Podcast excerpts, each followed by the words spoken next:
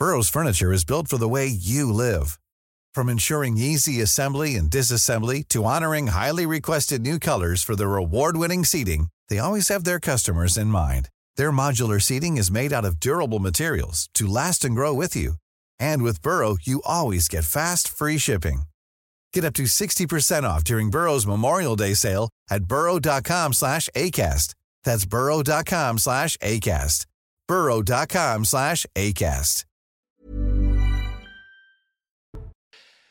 Bonjour à tous, ravi de vous accueillir pour 90 minutes info sur CNews. L'actualité, bien sûr, et les débats, c'est ici avec nos invités. Et aujourd'hui, cette circonstance, un casting royal. Marc Menant, bonjour. Marc Bonjour Manon. Monseigneur, mon régent. Jean Garrigue est avec nous. Bonjour Jean Garrigue, merci d'être là. Harold Iman, bonjour. Et Philippe Delorme, bonjour, soyez les bienvenus. Évidemment, l'actualité, vous la connaissez, on va partir en Angleterre dans, dans quelques instants. Mais d'abord, on fait un point sur l'actualité avec vous, Mickaël Dorian. Une fanfare de trompette et une seconde proclamation à la Bourse de Londres cet après-midi pour le nouveau roi d'Angleterre, Charles III. Plus tôt dans la journée, une première cérémonie avait eu lieu au balcon du Palais St James, résidence administrative de la couronne britannique. Il doit encore dans les prochaines heures recevoir la première ministre, les principaux ministres et les chefs de l'opposition. Les forces ukrainiennes reprennent du terrain. Kiev a annoncé être rentré à Kupiansk. Cette ville clé de l'est du pays est aux mains de l'armée russe depuis plusieurs mois. Un responsable régional a publié une photo de soldats ukrainiens dans la ville de 27 000 habitants avec le texte Kupiansk, c'est l'Ukraine. Et puis football, il n'y aura pas de supporters niçois au match contre Ajaccio demain. Un arrêté du ministère de l'Intérieur interdit le déplacement individuel ou collectif des supporters de l'OGC Nice. Cette mesure est prise en raison notamment des nombreux troubles à l'ordre public consécutifs au comportement violent de certains supporters des deux clubs récemment. À Nice, jeudi soir, 32 personnes ont été blessées dans l'enceinte du stade. Et l'actualité donc dans notre émission aujourd'hui sur CNews, c'est Charles III qui est officiellement proclamé roi. Cela s'est déroulé en fin de matinée lors euh, d'une réunion du Conseil d'accession au Palais St James de Londres. Dans le même temps, à Balmoral, où repose encore la dépouille de, la reine. On peut le voir avec cette image en direct, euh, les frères et sœurs euh, du roi qui euh, arrivent dans la résidence. Et Charles III, lui, est arrivé à Buckingham Palace. Nous serons à, Londres et à Balmoral dans, cette émission. Bien sûr, la proclamation a été lue euh, en public, euh, au balcon de la résidence à Londres. 41 coups de canon ont été tirés pour saluer l'événement. On revient sur cette journée assez dense et on en parle avec nos invités. Nous demandons à Dieu de bénir ce roi et qu'il règne sur nous pour de nombreuses années. En ce dixième jour de septembre à St. James Palace en 2022.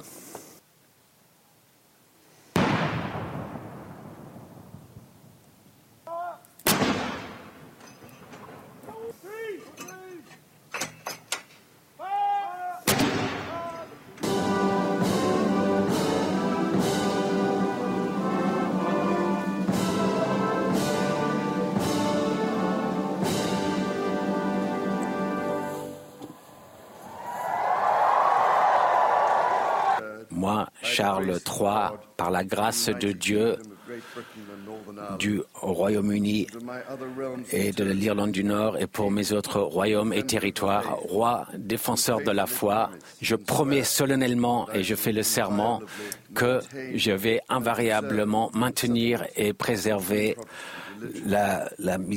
l'existence de la religion protestante telle qu'établie par la législation euh, écossaise. For His Majesty the King.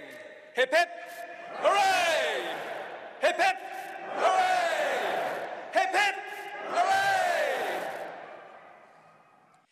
En quelques secondes, en quelques minutes, euh, toute cette journée de, de, protocole, image en direct encore une fois avec euh, les membres de la famille du roi qui arrivent toujours à, à Balmoral, où euh, le roi ira sans doute dans, dans, quelques heures. On y retournera bien sûr avec nos envoyés spéciaux. Mais Marc Menant, on l'a entendu, Charles III a prêté serment. Je pense que le protocole a bien été respecté, les usages et, et les coutumes. Au mot près. Au mot près, c'est parfait.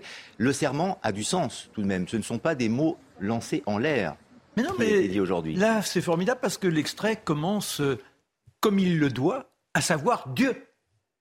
Si l'on n'a pas cette référence Là encore, je suis pas, je suis pas un prosélyte en train de dire il nous faut revenir à une royauté, hein. il nous faut nous agenouiller, etc. Surveillez-moi, surveillez-moi. Frères républicains, surveillez-moi. Camarades.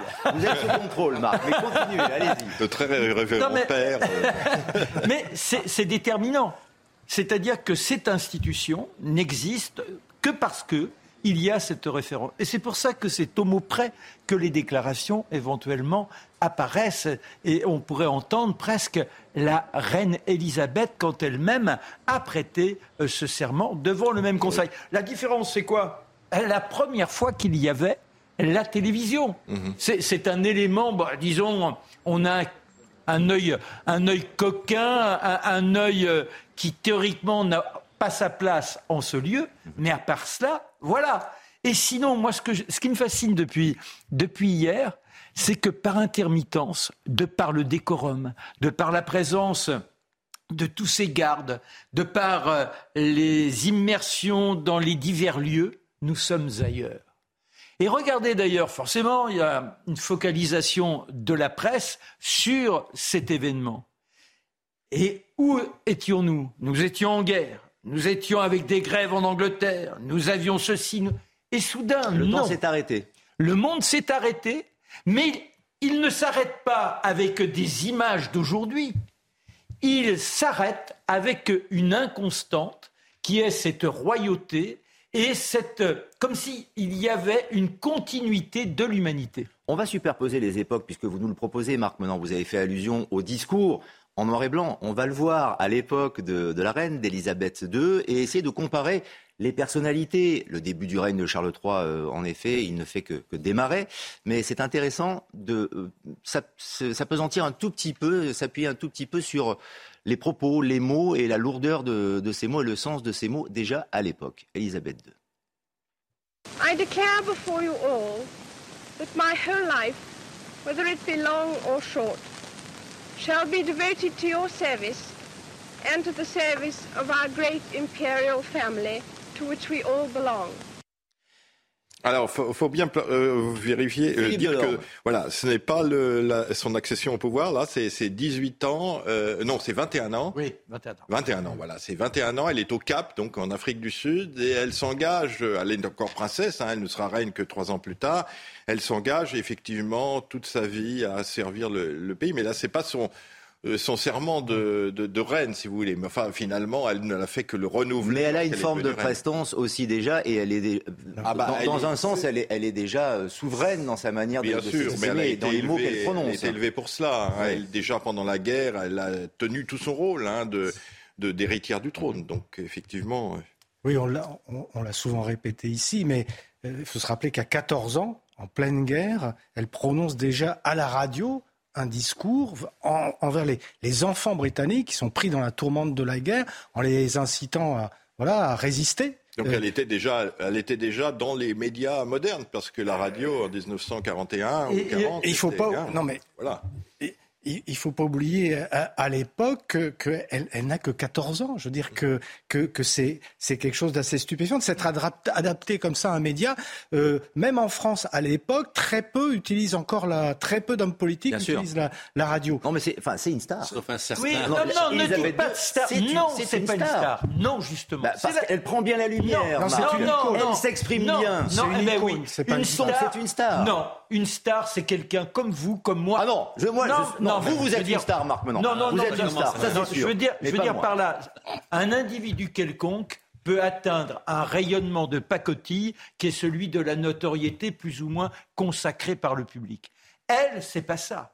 Elle, dès le départ, elle est en place. C'est quelque chose qui lui est imposé. Hmm. Elle ne s'est pas soustraite. Comme Charles depuis l'âge de 3 ans. Mais bien évidemment. oui, mais ça, c'est pour ça. Pour conclure, on va aller voir Régine Ça, ça ne sera jamais une star. Mais la, la différence d'une star, effectivement, elle, incarne, elle incarne quelque chose qui la dépasse que ce qu'une star ne fait pas. Je cède la parole à Harold dans un moment, mais d'abord direction euh, Balmoral. Régine Delfour, envoyée spéciale de CNews. Bonjour, euh, Régine. Avec d'abord, on a vu évidemment les les personnalités, les membres de la famille de, la reine et du roi, désormais aujourd'hui arrivés à, à Balmoral, mais vous êtes tout à côté d'une chapelle où très vraisemblablement il va y avoir une phase de recueillement. Oui, Lionel, en fait, la phase de recueillement a eu lieu et c'est euh, dans cette petite chapelle pendant un petit quart d'heure hein, que certains membres de la famille royale se sont rendus tout à l'heure. Euh, on a vu, on a pu apercevoir la princesse Anne, le prince Andrew, encore le prince Édouard. Quelques petits enfants aussi étaient là. D'autres membres étaient déjà dans la chapelle. C'était une petite prière euh, pendant un quart d'heure. C'était la première sortie quand même officielle de la famille royale. Après, ils sont, ils ont laissé des voitures au niveau du pont et ils sont, ils ont marché jusque devant les grilles du palais où ils ont pu découvrir toutes les, fleurs. Il y a des milliers de fleurs, euh, Lionel, qui sont déposées. Il y a des dessins. Il y a aussi la peluche, hein, euh, l'ours Paddington, et puis des cartes en hommage évidemment à la reine avec euh, énormément de mots remerciant la reine pour sa loyauté, pour son dévouement et, beaucoup de mots très très très comment émouvants. On, a on a pu parler avec avec différentes personnes et tous nous disaient que la reine était dans leur cœur et elle leur manquait personnalités que l'on a pu euh, apercevoir. Il y a évidemment beaucoup d'anonymes. Tout le peuple euh, britannique euh, soutient et, rend hommage à, la reine. Mais actuellement, à Balmoral, quelles sont les personnes que l'on peut apercevoir, Régine? Alors en fait, il y a énormément d'Écossais, euh, effectivement, puisque nous sommes en Écosse. Ils viennent des quatre coins de l'Écosse, mais on a vu aussi des gens du Pays de Galles, on a croisé aussi des Irlandais. Ils avaient tous envie de, venir de rendre hommage à la reine. On a aussi euh, pu échanger avec une femme qui a travaillé pendant quelques temps à Balmoral avec la reine et qui était très très émue. Elle pleurait, elle, elle nous disait que la, la reine était une femme extrêmement gentille. On a vu euh, deux sœurs qui étaient là aussi et pour elle c'était essentiel essentiel euh, d'être là. Comme je vous le disais, euh, elles ont euh, tous, toutes ces personnes louent cette loyauté. Et puis, il y a aussi ce côté pour les Écossais que la reine avait, c'est qu'elle maintenait l'unité dans le royaume. Merci Régine Delfour, à très vite sur l'antenne de, CNews en direct de Balmoral. Harold, d'abord, on a quand même deux événements qui sont en train de s'entrechoquer. Ils sont intimement liés, bien sûr, puisque la reine est morte, donc vive le roi, en effet, mais on a la disparition d'une icône et les hommages continuent et à côté tout le protocole et toute l'émotion qu'il peut y avoir aussi et, le poids politique d'un nouveau roi. Donc c'est comme si vous demandiez, il y a un côté euh, barbant et un côté euh, émouvant. Euh, le non, ce sont deux, émotions assez fortes en parallèle. Deux émotions assez fortes en parallèle avec un poids politique international très fort. Oui, bien sûr, mais le côté, je dirais, star, ou, de popularité, euh, euh, je dirais bon enfant, mais ah, regardez comment elle est avec ses chiens, euh, regardez comment elle était avec Paddington, regardez comment elle joue au James Bond, etc. Ça, ça c'est le côté populaire large. Et, le côté de cérémoniel auquel vous, vous, faites allusion, le protocolaire, ça c'est le côté sérieux. Ça veut dire ce, ce n'est pas une monarchie qui flottent pour justement faire un peu d'entertainment. De, euh, ils sont là parce que euh, toute la Constitution euh, est, bâtie avec eux au centre. Et, le Parlement, bien sûr. Donc euh, c'est extrêmement sérieux, les institutions sont extrêmement sérieuses et vieilles et on essaye de les maintenir euh, au, top de leur euh, pertinence. Hmm. Donc parfois, ça, oblige le pauvre roi Charles à lire des, documents d'un ennui absolu où il dit Je jure d'être le défenseur de l'Église presbytérienne. Alors on est là, qu'est-ce que c'est que l'Église presbytérienne en Écosse? Et, Il en est le gouverneur. Ah, oui, oui. Suprême. non, c'est important mais, en, fait, c'est probablement aussi important que le reste même si c'est euh, beaucoup moins divertissant. Et je crois que justement, ce que disait Marc Menon tout à l'heure, c'est que ce n'est pas une star, et justement là, on en a la preuve, parce que lorsqu'une star meurt, ou un dictateur, hein, lorsque Staline meurt, ou, euh, ou Johnny Hallyday, euh, ben voilà, c'est le néant. Après, il n'y a plus rien, on pleure, et puis on l'enterre, tandis que là, il y a un, il y a un renouveau. Il y a un renouveau. Alors pour revenir à l'église d'Écosse, effectivement, c'est un peu étonnant d'en entendre parler tout à l'heure, mais là, vous avez vu tout à l'heure à à Balmoral, on voyait cette petite chapelle derrière, où d'ailleurs la princesse Anne s'est remariée parce que l'église d'Écosse est plus coulante avec les remariages que l'église d'Angleterre. En fait, il faut savoir qu'en Écosse, il y a une église réformée, protestante, qui est plus, plus protestante que l'église mmh. d'Angleterre. Et donc, effectivement, le roi est obligé de, euh, euh, de montrer qu'il est à la fois le protecteur de l'église anglicane et aussi le protecteur de cette église écossaise.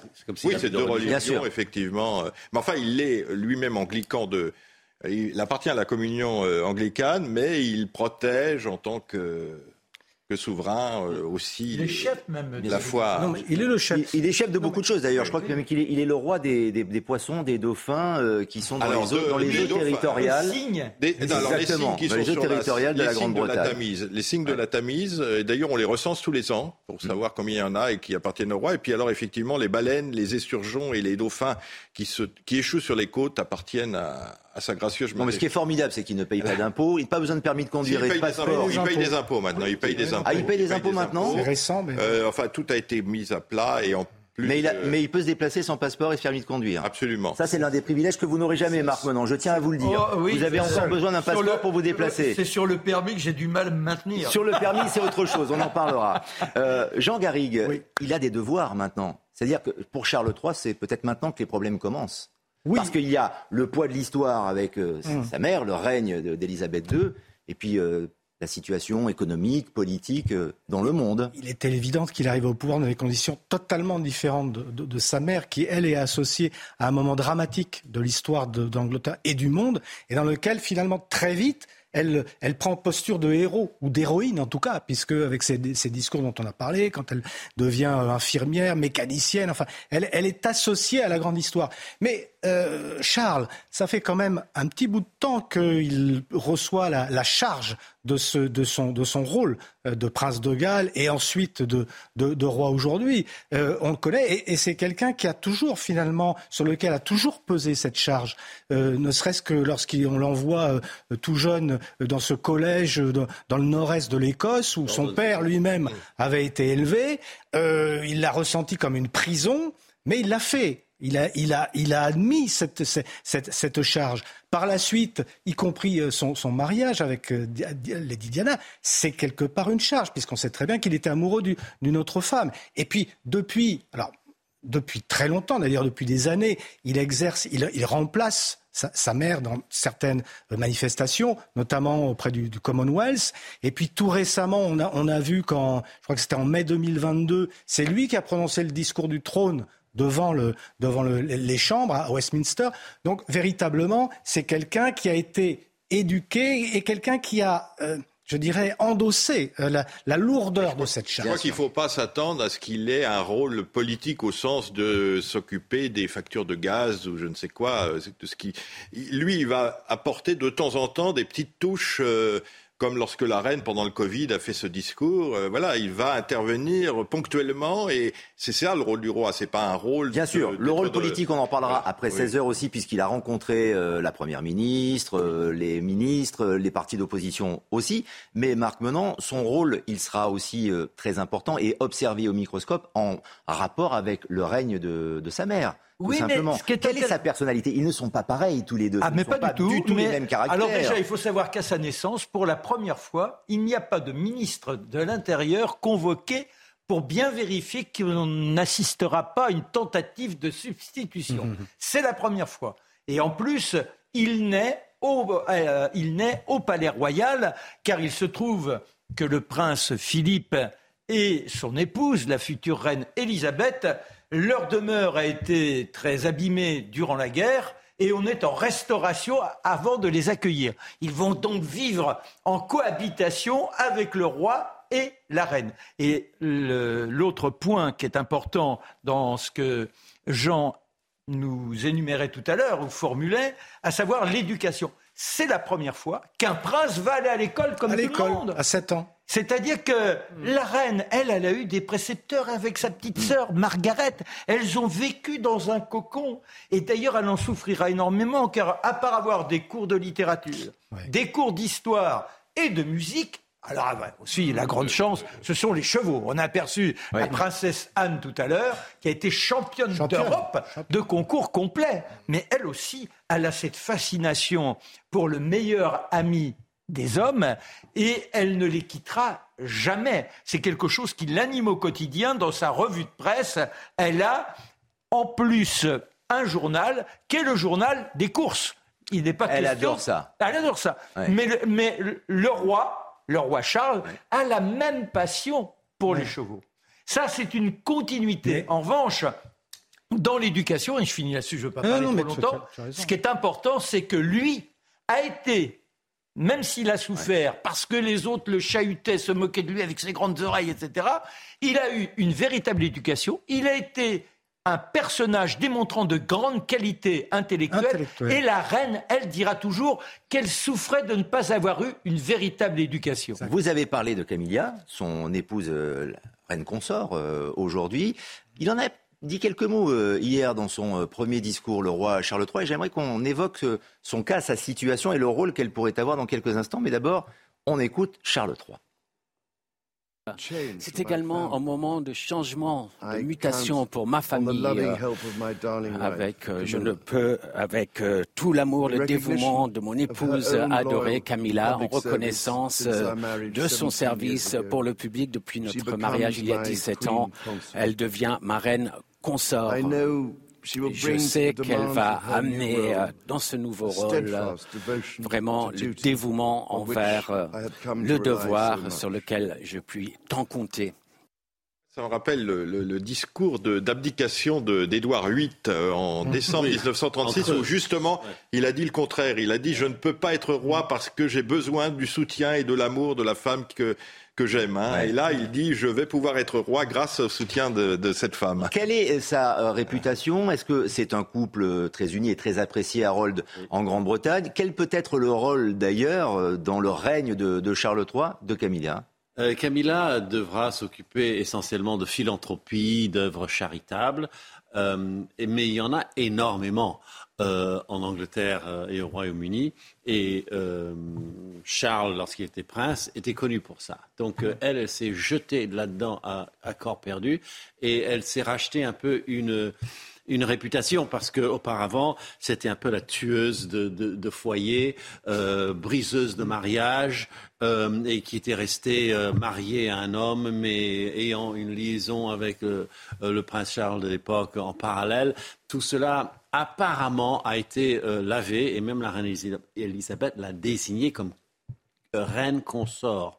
Elle lui, a donné le droit de porter ce, titre par après. Et vous voyez que les, monarques ont certains euh, privilèges de pouvoir. Ils peuvent décider de certaines choses d'eux-mêmes. Marc Menant. Tout à l'heure, vous, parliez de, la, vous parliez de la continuité avec la reine. Oui. Ben là, c'est incroyable. L'histoire d'amour.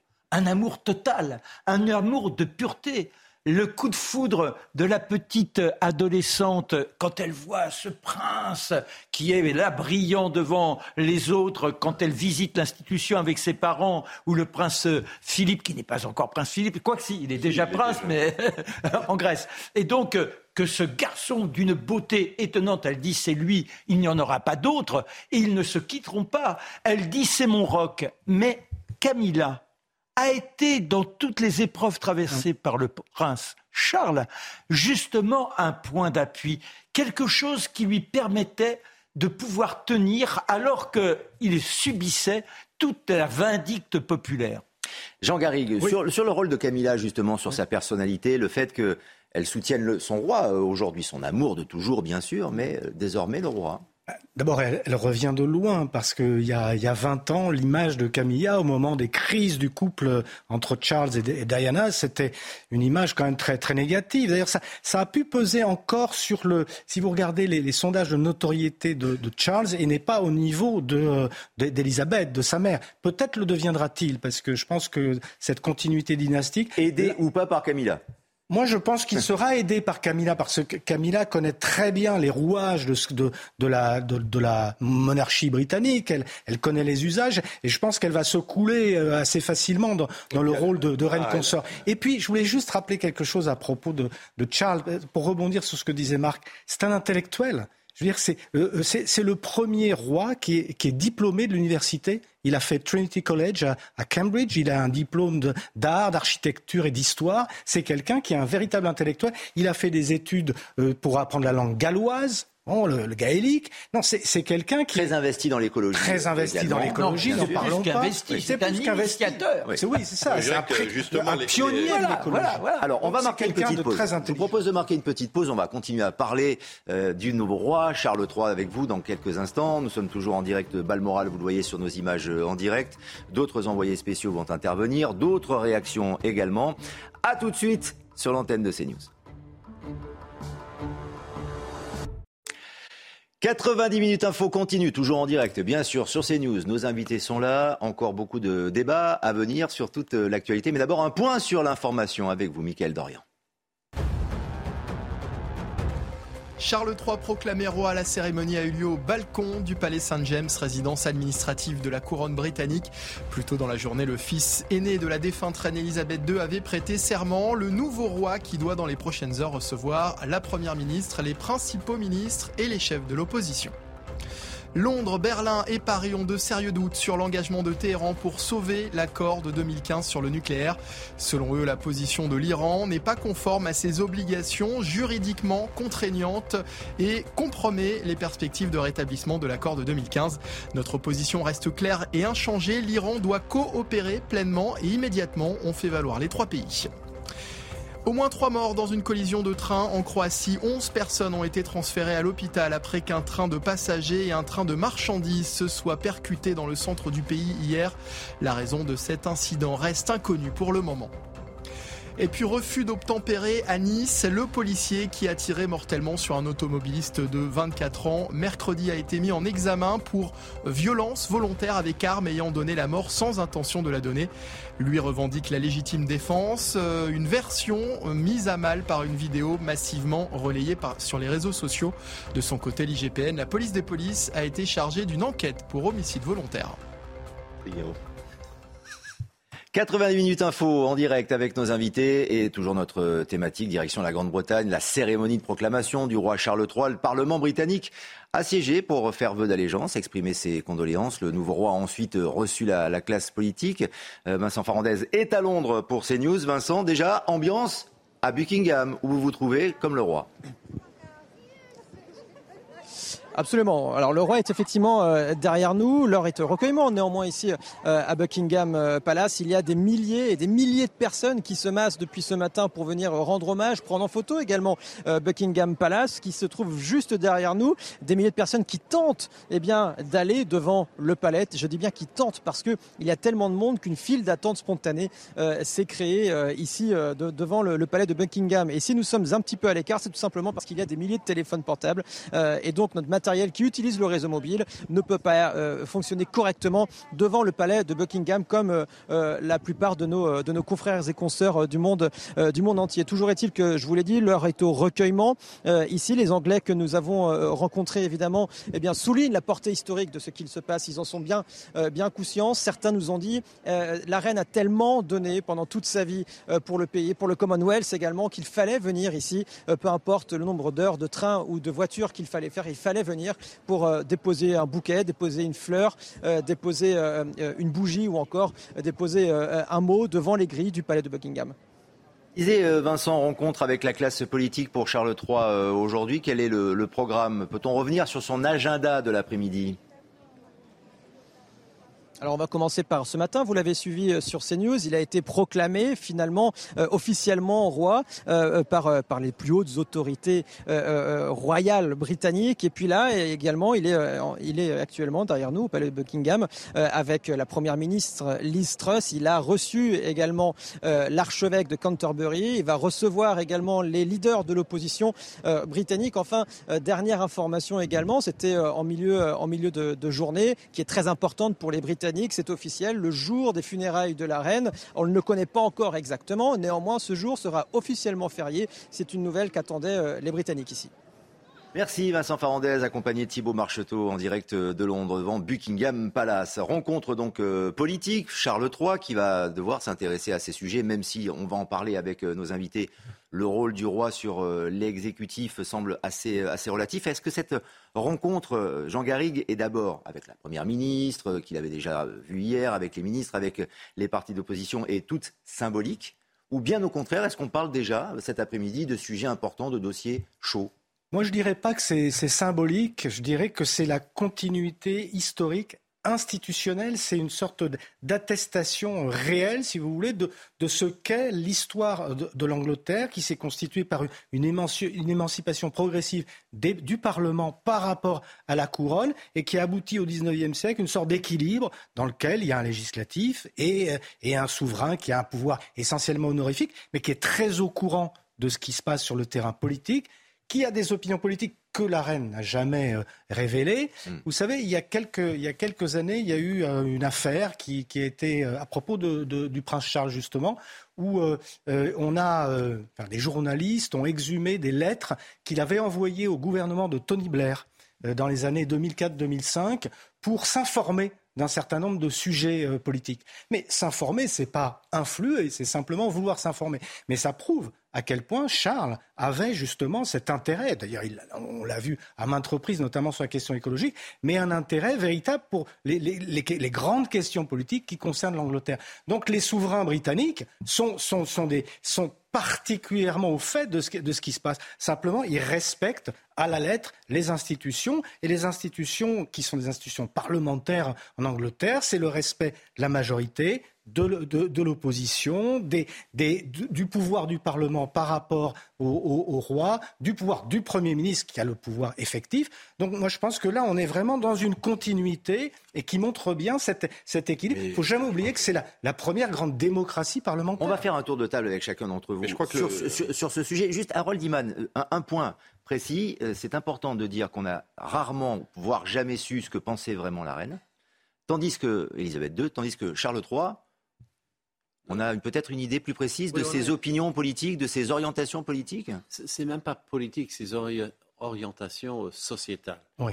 Parce qu'il s'est permis de euh, brocarder ouvertement l'architecture moderne lors d'un dîner de gala de l'ordre des architectes. Ça, ça a vraiment euh, défrayé la chronique. Et même, c'est devenu une crise constitutionnelle. De quoi il se mêle, celui-là, de critiquer euh, les immeubles qu'il appelait euh, laids. Il a dit voilà, tout le monde sait que c'est laid et personne ne veut le dire. Donc moi, je vais le dire devant 300, arch- 300 architectes. Donc c'était puissant. Il a Euh, construit son propre village Ouais. pour montrer qu'ils avaient tort. Absolument. Et, et il a lancé une fondation pour construire dans le néoclassique tout une- un village, Poundbury. Bon, donc ça, c'est des ch- ce sont des choses où il, il- il- il marque ses préférences. Euh, la reine, elle, la seule chose qu'on lui connaissait, c'était euh, une, une attirance pour le monde de, l'équitation. Euh, c'est pas c'est pas très déterminant, mais bon, ça, elle n'était pas attirée par euh, l'exploration spatiale, alors que son mari, oui, lui, il était attiré par tout ce qui était motorisé. Il a été extrêmement déçu quand il a rencontré les, Les astronautes. les Ah oui, astronautes, oui, oui. euh, Armstrong, Ouais, euh, euh, Alvi- euh, comment Aldrin. Aldrin Aldrin et Collins. et Collins. Parce que. Ils avaient rien à dire. Mais non, mais alors, racontez-moi alors. et, et Armstrong du bon an, nous, vous savez, on fait notre boulot, on a, a- on a été entraîné. Il était d'une. n'y avait aucune sensation, il n'y avait pas d'humanité. Alors, il y a un domaine où les deux se sont euh, politisés, c'était la lutte contre l'apartheid.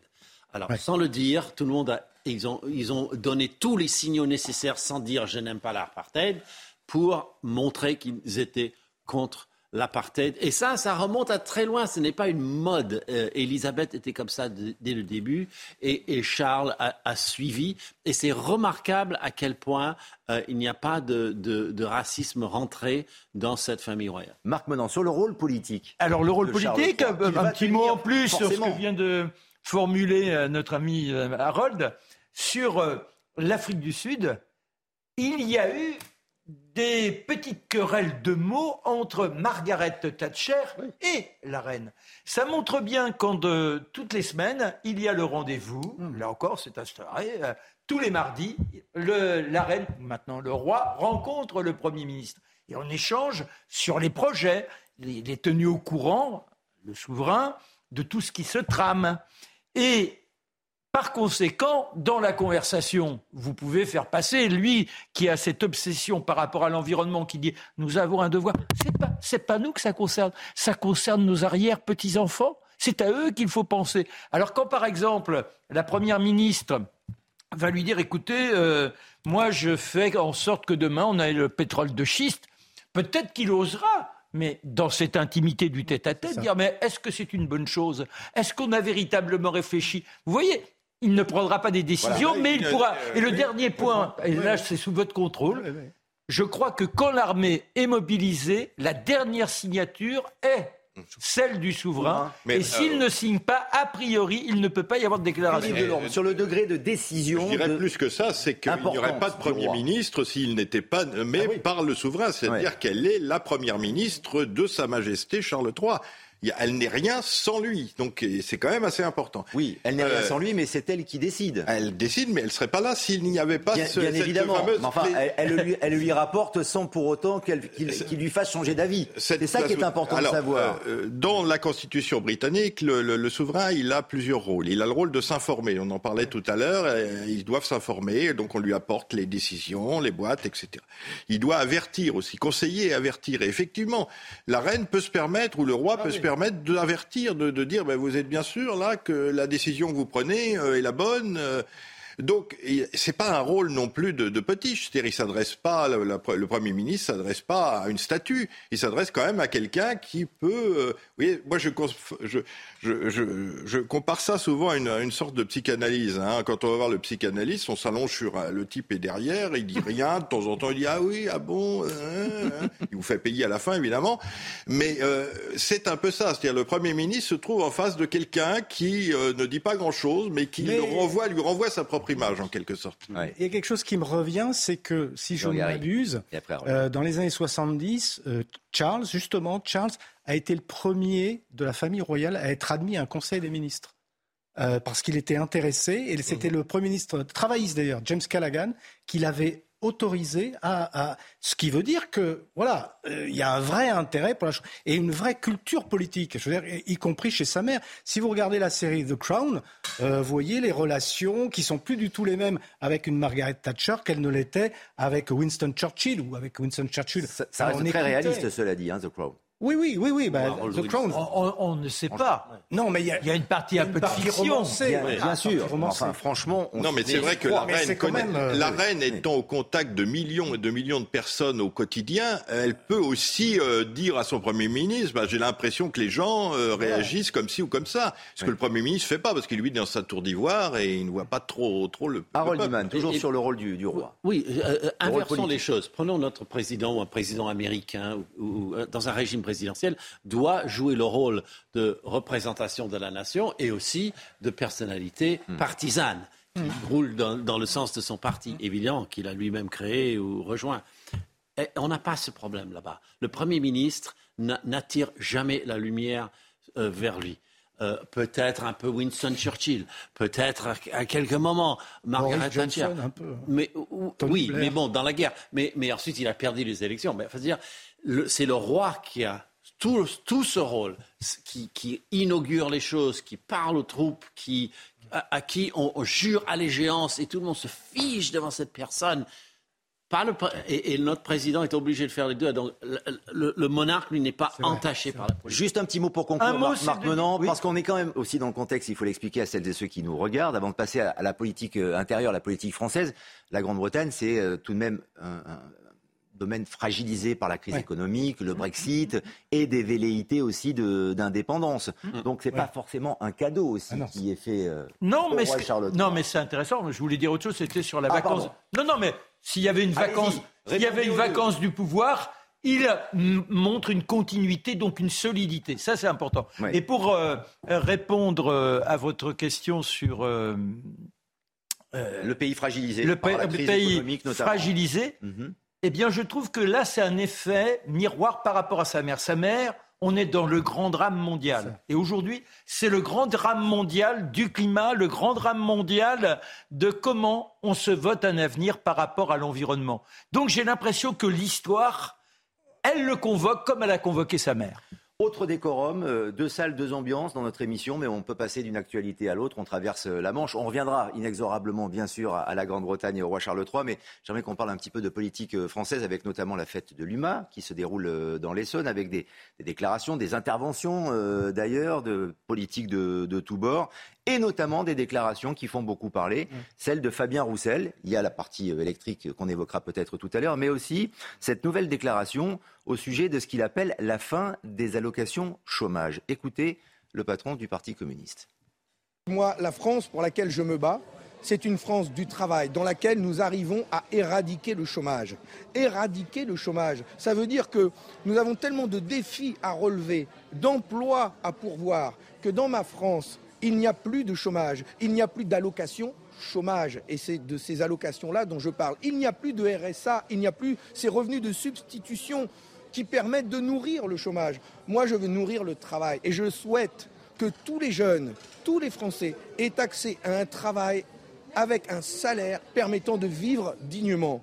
Imaginez la société où pour chaque jeune qui arrive sur le marché de l'emploi, il est un parcours de vie fait de travail, de formation, avec à chaque fois un salaire garanti pour construire sa vie et s'émanciper.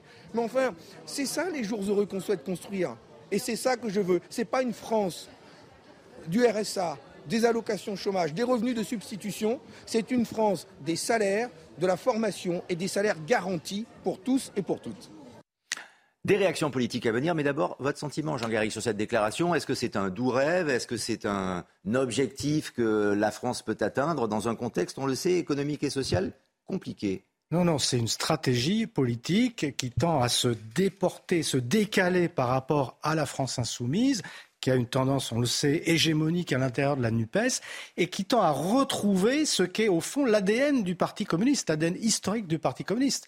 Le Parti communiste, c'était le monde du travail. Et lorsqu'il parle des jours heureux, il fait allusion au programme du Conseil national de la résistance, qui a vu, à ce moment donné de notre histoire, le Parti communiste, les socialistes, se, se rassembler j'allais dire autour et derrière le général de Gaulle pour faire ce qu'on appelait la bataille de la reconstruction la bataille de la production. Et donc revenir comme ça à la valeur travail pour euh, Fabien Roussel, c'est non seulement, je répète, se décaler euh, singulièrement par rapport à, la France insoumise, montrer que la, sa gauche à lui, c'est pas celle de, Jean-Luc Mélenchon, et puis c'est aussi revenir, je le répète, à ce qu'est l'ADN historique du Parti communiste. Se détacher effectivement un petit peu plus de, Mélenchon, qui était présent depuis quelques années, il ne venait plus euh, à la fête de, du Mans, on l'écoutera un, petit peu plus tard, mais Côté France euh, Insoumise, après les propos de Fabien Roussel, écoutez Clémentine Autain, réaction au sujet des allocations. En tout, cas, je pense qu'il faut qu'on ait à ce moment-là vraiment le débat sérieusement. Mais je veux dire, pour moi, la gauche, elle doit euh, être là euh, pour fédérer le peuple, fédérer ceux qui souffrent au travail, ceux qui sont mal rémunérés euh, et, ceux qui aujourd'hui n'ont pas d'emploi et heureusement qui touchent les allocations euh, et encore pour vivre, vous savez la difficulté que c'est. Donc ceux à qui il faut s'en prendre, c'est aux vrais assistés et les vrais assistés, c'est aujourd'hui euh, ceux qui vivent de la finance, ceux qui se gavent pendant que la majorité se serre la ceinture. C'est ça la réalité. C'est ça, c'est ça les assistés. Marc Menant, étant dans le cadre de, communication euh, politico-politicienne, ou est-ce qu'on évoque vraiment des sujets du quotidien pour les Français qui sont cruciaux? Ben non, oui, on est pour moi dans une politique euh, politicienne. On est dans du propos de bonimenteur. Parce que ces propos-là, quand ils étaient tenus à la fin de la guerre, ils avaient un sens. Car la société s'instaurait dans une logique de production.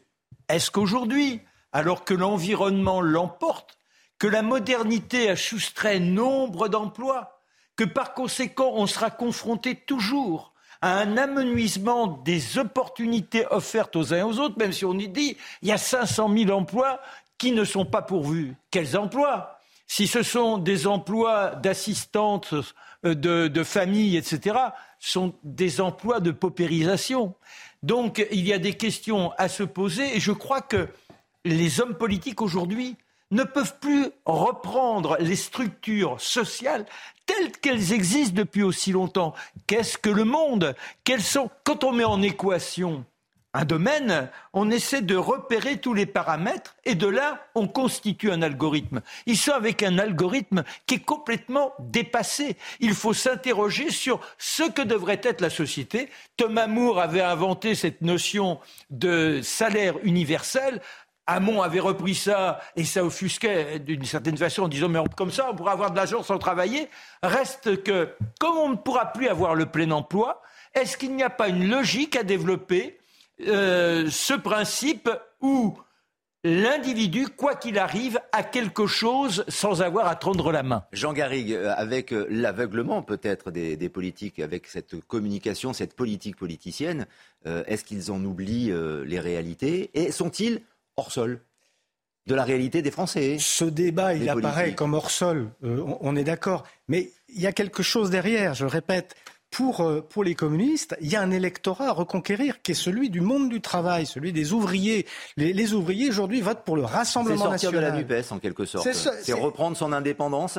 Il y a quelque chose de ça, en tout cas on voit bien, c'est très clair, on voit bien la réaction de Clémentine Autain, elle est prise de court, elle ne s'attendait pas forcément à cette, à cette sortie, et c'est pas la première de, de, Fabien Roussel pour se décaler par rapport aux écolos et aux, et aux mélanchonistes. Donc il y a vraiment quelque chose là, si vous voulez, moi je le vois comme une stratégie en fait électorale pour aller récupérer le monde du travail et aussi de manière opportuniste pour surfer sur quand même ce que la, la crise de, de, la pandémie nous a suscité, nous a proposé de faire, c'est-à-dire retrouver une industrie forte, retrouver une production forte, notamment dans les productions euh, de, de pharmaceutiques ou autres. Donc il y, a, il y, a quelque chose quand même là qui, je le répète, qui, qui euh, s'inscrit dans l'histoire du Parti communiste, ça c'est incontestable, et puis qui, qui, tend à retrouver un électorat perdu. Moi, c'est comme ça que je le vois. Oui, mais c'est là où on est vraiment dans une logique électoraliste. Mmh. Il nous faut essayer de décrypter le monde à venir. Parce que cette production, cette production, on est aujourd'hui euh, 6 milliards, combien On va pas produire, produire, produire. La Terre ne pourra pas. Alors, euh, euh, qu'est-ce qu'on peut faire Comment l'organiser? Comment éviter que les crises telles que nous commençons à les amorcer, qui sont des crises environnementales extrêmement fortes, ne nous conduisent pas à des drames sociaux qui se multiplieraient et qui pourraient conduire à une impossibilité à tenir les peuples? La parole politique circule beaucoup euh, à la fête de, l'UMA et d'ailleurs sont invités des membres politiques des partis euh, d'opposition ou du parti euh, présidentiel. C'est le cas du ministre Gabriel Attal qui a été hué par, d'ailleurs par une partie du, public mais qui sur les valeurs travail et sur le débat que nous avons actuellement sur, ce plateau a réagi également aux propos de Fabien Roussel. Gabriel Attal. S'il s'agit de dire que la valeur travail est essentielle dans notre pays, qu'il faut la renforcer et qu'on considère que les Français peuvent se construire, faire des projets en travaillant plutôt qu'en bénéficiant de la solidarité nationale, on est évidemment d'accord avec ça. Mais la grève de la facture, ça n'existe pas. Les Français, ils le savent. À la fin, il y a toujours quelqu'un qui paye et la facture, elle finit toujours par vous rattraper. Donc cet appel, c'est plutôt une mise en danger de ceux qui ne paieraient pas leur facture plutôt qu'autre chose. L'important pour moi, c'est de trouver des solutions. Des solutions pour accompagner les collectivités locales qui ont des difficultés à payer leurs factures. Quand Gabriel Attal euh, évoque la grève de la facture, c'est une autre déclaration de Fabien Roussel qui date aussi d'hier, mais il l'a répété mmh. aujourd'hui, c'est de demander aux maires mmh. de ne pas payer le surplus d'électricité euh, qui serait recommandé, euh, notamment euh, cet hiver, parce que l'électricité, vous le savez, devient de, de, plus, en plus, de, de plus en plus chère. Voulez-vous ré réagir, Philippe Delorme Non, moi simplement, cette idée de, de travail, ça dépend ce qu'on met derrière les mots. Qu'est-ce que c'est que de travailler si c'est, est-ce que c'est, moi je pense qu'il faudrait donner à chacun un métier c'est-à-dire lui, lui donner quelque chose qui donne un sens à sa vie, qui produise véritablement quelque chose. Combien de personnes font des ont des, des tâches, des, voilà, des, des, professions ou des jobs, comme on dit, qui servent à rien finalement Hein, euh, qui n'ont aucune, qui produisent des choses qui de toute manière seront détruites, etc. Dans Lesquels une espèce de... Quels sont les métiers qui ne servent à rien? Je ne sais pas. Par exemple, la, euh, ceux qui impriment des publicités qu'on va mettre dans les boîtes aux lettres et qu'on jette immédiatement. À quoi ça sert Le type qui produit le papier, le type qui imprime, le type qui distribue, tout ça, ça sert à rien. L'imprimeur, euh, oui, mais ça ne sert à rien. Du papier, du livre. Oui, mais, le oui, mais ça ne sert à rien. Au fin de compte, c'est un travail qui débouche sur du néant. Et Philippe, il a raison. Vous détruit, imaginez euh, Les imprimeurs sont ravis de vous, de, de vous écouter. Non, mais non, mais les imprimeurs d'abord. Non, mais les imprimeurs. On peut plus faire notre métier. On peut plus, on peut plus imprimer de prospectus. Non, mais pardon. Eh bien, il faudra. En l'occurrence, on parle d'environnement. Excusez-moi, faut qu'on arrête de fabriquer ces prospectus hideux qui dégorgent des boîtes aux lettres, qui sont après. Je pense qu'il y a effectivement tout un tas de, de métiers qui finalement, on l'a vu avec la crise du Covid, c'est-à-dire on restait chez soi et finalement ça tournait aussi bien. Euh, donc il y a, il y a quand même, il faut que les gens trouvent à avoir un métier, un métier qui leur permette de vivre, mais qui leur permette aussi de, de, de euh, de, se créer, de se former, de se. De, Bien sûr. Dans la 10 secondes pour conclure avant la pause, Jean Garrigue. 15 secondes. Je suis d'accord avec ce qui est dit sur la nécessité de donner du sens, donner du hmm. sens d'ailleurs à notre vie en, général, pas seulement au, travail. Mais il faut bien voir que, le, débat, en fait, euh, Roussel et, les autres, c'est sur euh, la question de est-ce que le travail dans notre société rapporte plus que l'assistanat? C'est un débat très politique. Peut-être qu'on peut le trouver très politicien, un peu à courte vue, mais c'est ça au fond. 90 minutes info revient dans quelques instants. Le point sur l'actualité, des débats encore, toujours endiablés. À tout de suite. La dernière demi-heure de 90 minutes info, toujours en direct sur CNews, bien sûr, toujours avec nos invités. Marc Menon est là, Jean Garrigue également, Harold Iman et euh, Philippe Delorme. Mesdames et messieurs, oyez, oyez oui, venez de plus en plus nombreux, vous le savez. C'est une tranche qui fonctionne très bien, Mais oui, vous le savez, mon cher C'est pour ça que vous Marc. précipite. Absolument, et c'est pour ça aussi que vous êtes euh, le bienvenu. Et qu'on fait le point sur l'actualité également avec Mickaël Dorian. Charles III proclamé roi une seconde fois cet après-midi à la Bourse de Londres. Plus tôt dans la journée, le fils aîné de la défunte reine Elisabeth II avait prêté serment et une première cérémonie avait eu lieu au balcon du palais St James, résidence administrative de la couronne britannique. Le nouveau roi qui doit, dans les prochaines heures, recevoir la première ministre, les principaux ministres et les chefs de l'opposition. Nouvel échange téléphonique ce samedi entre Emmanuel Macron et Volodymyr Zelensky. Les deux chefs d'État se sont entretenus au sujet de la situation toujours très préoccupante autour de la centrale nucléaire de Zaporizhia. Le président français a aussi interrogé son homologue ukrainien sur les besoins de l'Ukraine, a indiqué l'Elysée, alors que les États-Unis ont déjà annoncé une nouvelle aide militaire de 2,8 milliards de dollars. Et puis vers la parité au CDU, le parti de l'ancienne chancelière allemande Angela Merkel. Pour la première fois de son histoire, le parti chrétien-démocrate a adopté un quota de femmes. À partir de l'année prochaine, les femmes devront occuper un tiers des postes de direction du parti, 40% en 2024 et 50% en 2025. Des quotas qui s'appliqueront également aux candidats des prochaines élections générales, régionales et européennes. Et l'actualité sécurité euh, à présent sur euh, l'antenne de, CNews. Je salue d'abord en duplex François Bersani, policier, porte-parole euh, unité SGP Île-de-France. Merci d'être avec nous puisque nous allons évoquer le cas de ce policier de 23 ans, auteur du tir mortel sur le conducteur qui avait refusé d'obtempérer mercredi à Nice. ce policier a été mis en, examen pour violence volontaire avec arme ayant causé la mort sans intention de la donner et il a été interdit de, port d'armes. On revoit cette séquence euh, assez, violente, vous allez le, constater, qui a été euh, filmée ce jour-là à Nice.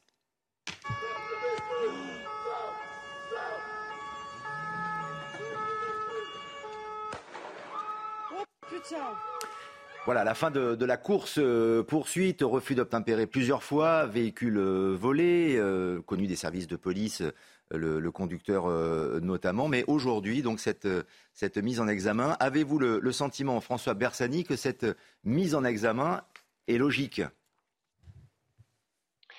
Écoutez, M. Rousseau, qu'une enquête euh, judiciaire donc soit menée par le procureur de la République euh, suite à la mort d'un homme ou à un homme même blessé par balle par un tir de, police, euh, c'est bien naturel, même si la police a, le monopole de, la violence légitime et qu'en effet des lois permettent aux policiers de se défendre et de bénéficier, par exemple, de la enfin, de la légitime défense comme une cause, on va dire, d'irresponsabilité pénale, c'est l'article 122-5. Il est tout à fait normal que la justice puisse démontrer que le policier était dans son bon droit d'utiliser son arme administrative pour se défendre d'une attaque euh, qui est imminente, qui est sérieuse, qui est injuste et, à, laquelle il doit, il doit répondre. Donc ça, euh, ça n'est pas un souci.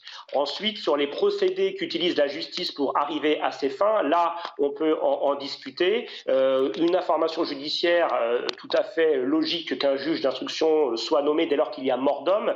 après, on peut toujours discuter des conditions dans lesquelles le policier va être traité durant toute la longue phase judiciaire qui s'ouvre outre la garde à vue, mais un possible déferment, voire un possible contrôle judiciaire, voire euh, une suspension euh, euh, tout de suite de ces, de ces fonctions et parfois on reste six mois, un an, deux ans sans suspendu, sans traitement en attendant que les choses se fassent et que la justice aboutisse.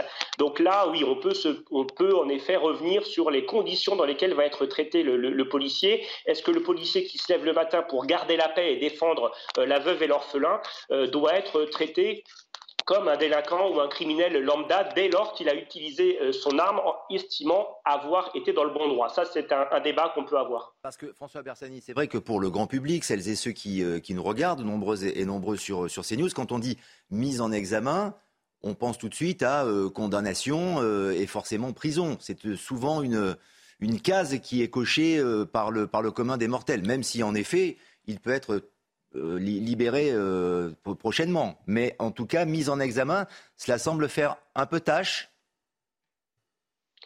alors, Monsieur Rousseau, vous, vous, souvenez que ce terme, en fait, il, était venu remplacer le terme d'inculpation, parce qu'on estimait qu'inculpation, c'était déjà quasiment une, présomption de, culpabilité, puisque de toute façon, en, analysant, en faisant de la sémantique euh, sur le mot inculpation, on avait coupable. Donc, euh, à ce moment-là, euh, c'est pas l'Académie française, mais presque, qui a, décidé, je, fais un peu d'humour, mais d'alléger le terme, de l'alléger en désignant une mise en examen c'est-à-dire qu'on va étudier, on va examiner euh, les faits tels qu'ils euh, se sont produits.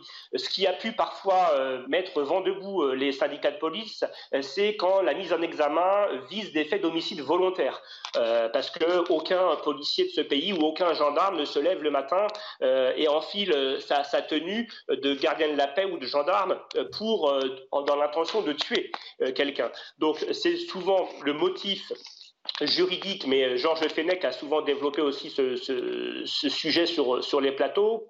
Euh, c'est souvent ça qui euh, met les, policiers vent debout. Là, en l'occurrence, cette mise en examen, pour l'instant, va suivre son cours et peut-être en effet que les faits de légitime, l'état de légitime défense ne sera pas reconnu ou sera reconnu. on va laisser les magistrats travailler le plus sereinement possible. Et encore une fois, les les instructions comme ça judiciaires euh, les informations judiciaires ne se limitent pas à une vidéo toujours un peu parcellaire. On ne sait pas ce qui s'est passé avant, on ne sait pas ce qui s'est passé après, on n'a parfois pas le son, on a parfois des angles de vue euh, qui déforment la réalité. Donc laissons en effet les magistrats travailler.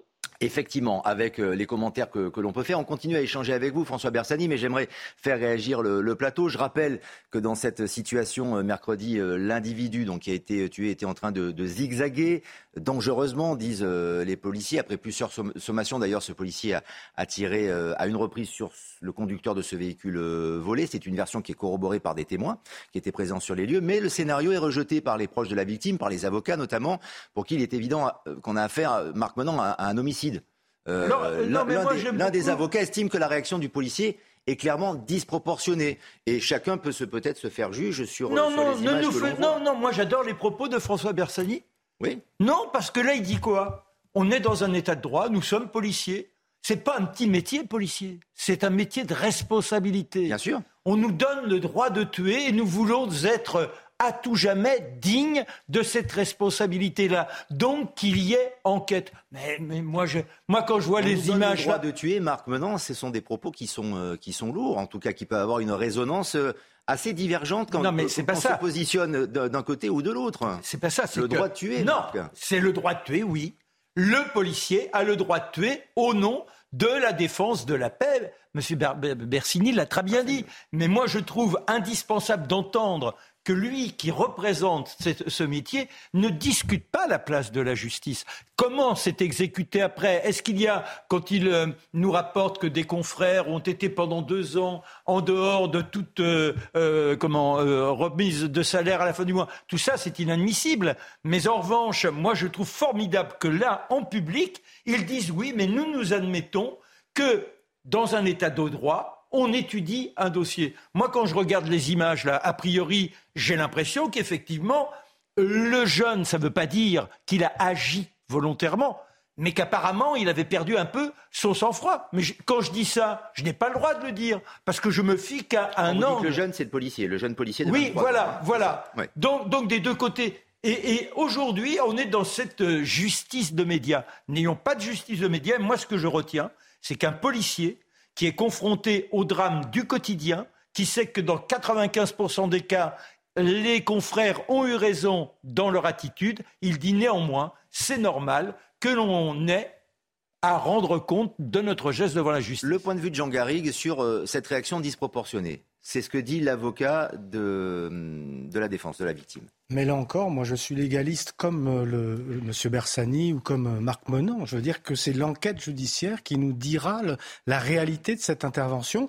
Ce qui est sûr, c'est qu'il faut échapper à la pollution notamment médiatique, mais surtout politique de ces affaires par ceux qui vous disent, par exemple, la police tue, comme, euh, comme Jean-Luc Mélenchon, qui systémise quelque chose qui est rarissime. Euh, on sait très bien que des, je crois que c'est dans 0,07% des cas que les policiers sortent leur arme. Moins de 1%, leur, moins dans, le cadre en cas de refus d'obtempérer. Donc c'est absolument rarissime. Et, et, les, et les cas d'homicide sont encore plus d'homicide involontaire sont encore plus rarissimes. Donc voilà, respectons le, le, le, ce que va nous dire l'investigation judiciaire. Le, la, la, la parole d'un un syndicaliste policier qui, le reconnaît, elle me semble tout à fait dans le droit fil de ce qu'on est en, droit d'attendre. Et euh, on sait bien qu'il y, a des enquêtes aussi euh, euh, administratives à l'intérieur de la police. La police des polices fait son boulot. Il y a eu beaucoup de, condamnations. Il y a beaucoup de problèmes et de traumatismes chez les policiers qui interviennent. Donc voilà, il y a, il y a un mort. Il faut d'abord respecter la, la victime, savoir pourquoi, etc.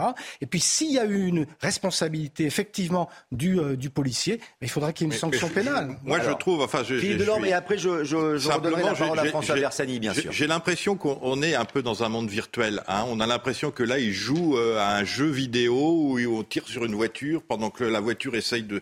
Voilà, on a l'impression que ces deux personnes, le, le, la victime et le policier. Euh, sont hors, euh, hors du monde réel et qu'ils sont qu'ils jouent dans une espèce de série de série, polici de série policière. Bah, c'est un peu ce qu'on a l'impression.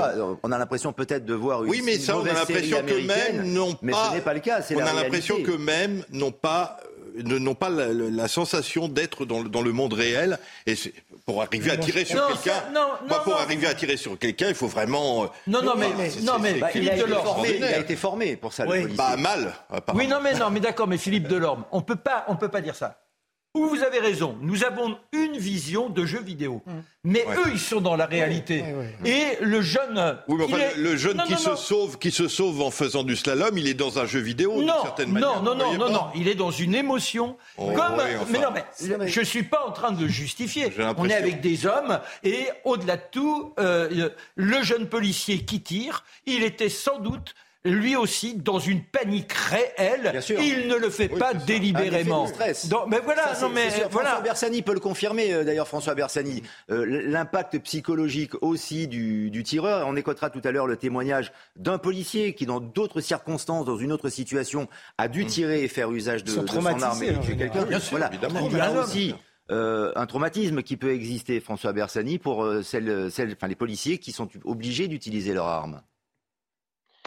Oui, euh, merci Monsieur Rousseau. Oui, je voudrais, je voudrais euh, déjà inviter euh, Monsieur Delorme euh, à faire une demande éventuellement pour venir en, immersion dans des véhicules de police. Il fait une demande au niveau du ministère de l'Intérieur, ça lui sera certainement accepté. On a des demandes de la, même sorte qui sont acceptées au quotidien pour qu'il voit les difficultés non seulement du métier de policier, mais aussi la fraction de seconde la fraction de seconde dans laquelle une vie peut basculer. Alors, la vie euh, d'un individu délinquant criminel qui est en face de nous et, et nous sommes tous bien d'accord. J'ai entendu euh, Jean Garrigue euh, ou euh, Marc Menon parler de l'état de droit. On est tous bien d'accord qu'aujourd'hui, en 2022, oui.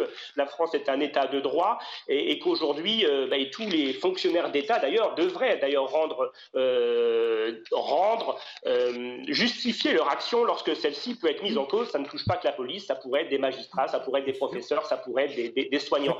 Et je voudrais juste dire à Monsieur Delorme que assis sur un fauteuil, mais moi le premier devant ma télévision, je suis un commentateur et je pourrais en effet commenter telle action en la jugeant disproportionnée, en la jugeant euh, non nécessaire ou en estimant qu'il y a une faute. Je voudrais rappeler à M. Delorme qu'en fait, le, policier ou le gendarme, lorsqu'il est confronté à un danger, en tout cas, il a la perception du danger et il estime qu'il n'a pas d'autre échappatoire, pas d'autre solution que euh, de faire usage de son arme à feu, soit pour protéger euh, un collègue situé à côté de lui, derrière lui, soit lui-même, soit euh, des euh, citoyens qui sont à gauche, à droite, à côté d'un véhicule qui fait des des, des embardés ou à qui a une conduite qui euh, peut menacer la vie de chacun. Et donc c'est dans cette fraction de seconde qu'un policier, alors là on parle d'un jeune policier contractuel, ce qu'on appelle les policiers adjoints, euh, qui a une formation de quatre mois, mais le policier qui a une formation d'un an, le gardien de la paix, ou, euh, ou l'officier qui a 18 mois, ou le commissaire de police qui a 24 mois de formation, eh bien je peux vous dire que quelle que soit la durée de la formation,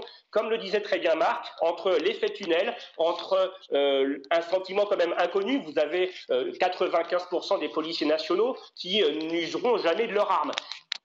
Eh bien, quand ce fait se produit sur la voie publique, en milieu dégradé, euh, avec un stress le jour, la nuit, eh bien, je peux vous dire que l'appréciation, l'appréciation est très difficile. Et c'est vrai que les, les jugements comme ça, un peu à l'emporte-pièce, il y avait moyen de faire autrement, on aurait pu éviter, on aurait pu l'espèce de yaka faucon, eh bien, c'est vrai que c'est très compliqué. Je peux vous le dire, j'ai 22 ans de police derrière moi. J'ai hum, heureusement jamais eu l'occasion euh, d'arriver à cette extrémité, mais je peux vous dire que c'est une extrémité qu'on repousse euh, tout à chacun le plus longtemps possible, euh, parce qu'on sait derrière que certes on peut ôter une vie, certes on peut blesser quelqu'un, et surtout ça va être d'abord des remords. sur votre antenne, Lionel Rousseau, ce matin, je regardais, vous aviez un policier interrogé de dos qui expliquait qu'il avait dû ôter la vie. Qu'il avait dû, pour répondre à une attaque, euh, ôter la vie et qu'aujourd'hui, ça le travaillait X années après et qu'aujourd'hui, il se demandait s'il n'aurait pas pu faire autrement. Je peux vous dire que certes, la vie des criminels, des délinquants que nous avons face à nous, quand elle est brisée, eh bien, bien sûr, je comprends la famille qui estime que nous avons fauté, mais je peux vous dire qu'aujourd'hui, un policier qui va user de son arme à feu, eh euh, ne va pas être aussi léger euh, dans les jours, les mois, les années qui suivent. On écoutera ce témoignage aussi dans, quelques instants, euh, François Bersani. Mais comme euh, vous avez interpellé. Euh, non, non, non, mais je comprends très bien. Ce que... je, vous cède la parole, Philippe, pour savoir déjà si ça vous intéresse. Oui, oui, non, non, mais je comprends pas. Pourquoi pas Et pourquoi pas Non, mais, je, monter dans une voiture de police pour, voir les conditions de travail. Je voulais pas du tout mettre en cause le fait qu'effectivement c'est un métier extrêmement difficile et que parfois il y a des moments où on, voilà, on ne sait pas où il faut agir dans, le, la quart de, le quart de seconde. Dans ce que je voulais simplement dire en parlant de, jeux vidéo ou de, mm. de téléfilms, c'est qu'on a l'impression que dans notre monde, ben, euh, les, les, délinquants jouent aussi un petit peu à. Euh, on parle des rodéos urbains, etc. Bon, il y a une espèce de, théâtralisation de ces choses. de la réalité. De perte de la réalité. c'est simplement ce que je voulais dire. Séries, euh, oui, mais en effet. Donc, non mais là, là, encore, Marc Et après, on, on refait pas le match. on refait pas le match sur un fait divers. Non. C'est ça qui est terrible. C'est qu'aujourd'hui, on est là, on papote. Non, on peut pas. Bien sûr. Ces gens-là, Monsieur Bersani, je dis ces gens-là avec beaucoup de respect. Ces gens-là sont confrontés au quotidien au risque. Ils subissent au quotidien des informations qui leur rappellent que leur vie est en péril. Ils ont des emmerdes dans leur quotidien. Ils peuvent avoir un tracas familial et pour autant, ils essaient de trouver en eux la force nécessaire pour être toujours dans la capacité de réagir en proportion. Et plus grave, plus grave, l'opprobre de tous ceux qui vous disent, je le répète, la police tue, il y a une violence systémique, etc. Ça, c'est dur, c'est très, ça doit être très dur aussi à assumer pour, pour le corps des, des, femmes. Alors, je ne suis pas, je suis pas l'avocat du syndicat de police de M. Bersani. Mon dernier point, et ça, je tiens à, le saluer, parce que la manière dont il aborde le sujet, il ne le fait pas en corporatiste, ce que font souvent les syndicats. et le dernier point, juste une seconde, parce que j'aimerais qu'on c'est que quand M. Bersani dit voilà, on ne peut pas traiter quelqu'un qui a l'autorité pour porter une arme, le traiter comme un délinquant, oui, hmm. il a raison on ne peut pas suspendre quelqu'un qui a tué dans le cadre de son métier alors qu'on le jugeait digne de tenir cette fonction-là et cette potentialité de tuer. Donc, il doit y avoir une enquête mais pendant ce temps de l'enquête, éventuellement, on soustrait la personne de ses fonctions, mais tout en ayant la possibilité de toucher sa rétribution en fin de mois. On s'attarde un tout petit peu sur, en effet, le choc psychologique de donner la mort, tout simplement. On parle de la mort d'un homme, euh, tout de même. Euh, Maxime, un, gardien de la paix, c'est vrai que M. Bersani faisait euh, allusion, qui avait abattu un homme lors d'une intervention pour une affaire toute, différente. Hein. C'était une affaire de, de, violence conjugale, mais il reste marqué par son geste. Écoutez un extrait de ce témoignage exclusif CNews. J'ai fait 20 heures de garde à vue. J'ai été placé 6 euh, heures en cellule. Alors en cellule, porte ouverte, certes, ce qui est un, plus, mais quand même avec un collègue qui peut garde. Je ne supporte pas qu'on débute en cellule, euh, alors que j'ai fait mon travail. Je comprends qu'il y ait une enquête, c'est normal. mais je ne représente aucune menace. Si j'ai quelque chose de négatif à retenir là-dedans, c'est vraiment mon placement en garde à vue. Vous l'avez dit, François Bersani, tout à l'heure, évidemment, cette, cette issue, cette issue euh, fatale, tous les policiers qui travaillent au, quotidien euh, veulent l'éviter absolument. C'est peut-être même quelque chose qui vous accompagne euh, comme un poids au quotidien? Cette intervention que vous venez de diffuser, je, la connais très bien puisque je connais personnellement ce collègue, j'ai travaillé avec lui et je peux vous dire qu'il intervenait sur ce qu'on on appelle aujourd'hui une priorité euh, gouvernementale, à savoir les violences, faites aux femmes. Il intervenait sur une femme grièvement blessée par son conjoint dans le domicile qui était prête à, la tuer. Et quand les policiers sont intervenus pour secourir, je parlais tout à l'heure, je, vous parle avec un peu d'émotion, mais je parlais tout à l'heure de secourir la, femme, la, veuve et l'orphelin.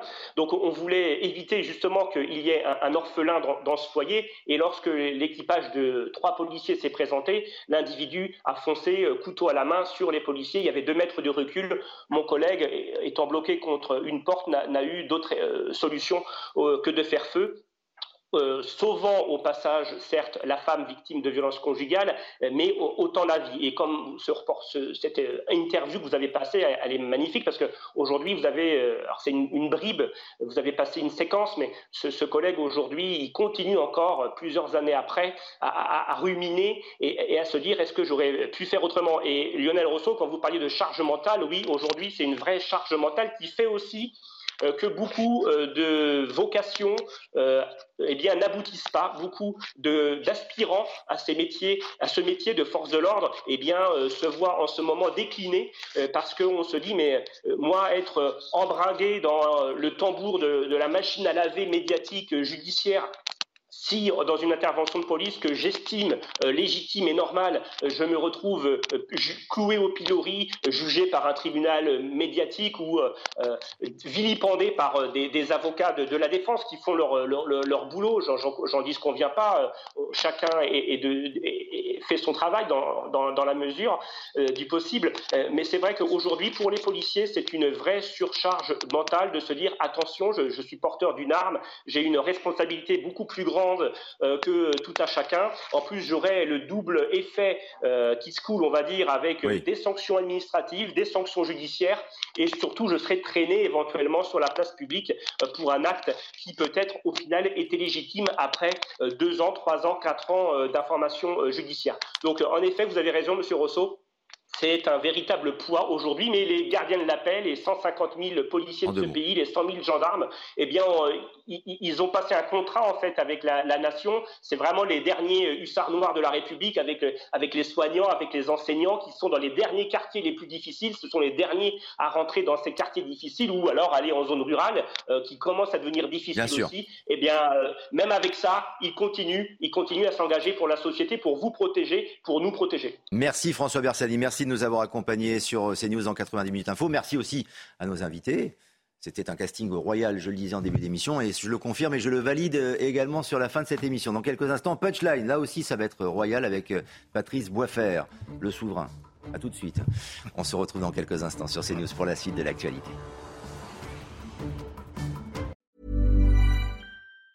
Hey, it's Danny Pellegrino from Everything Iconic. Ready to upgrade your style game without blowing your budget?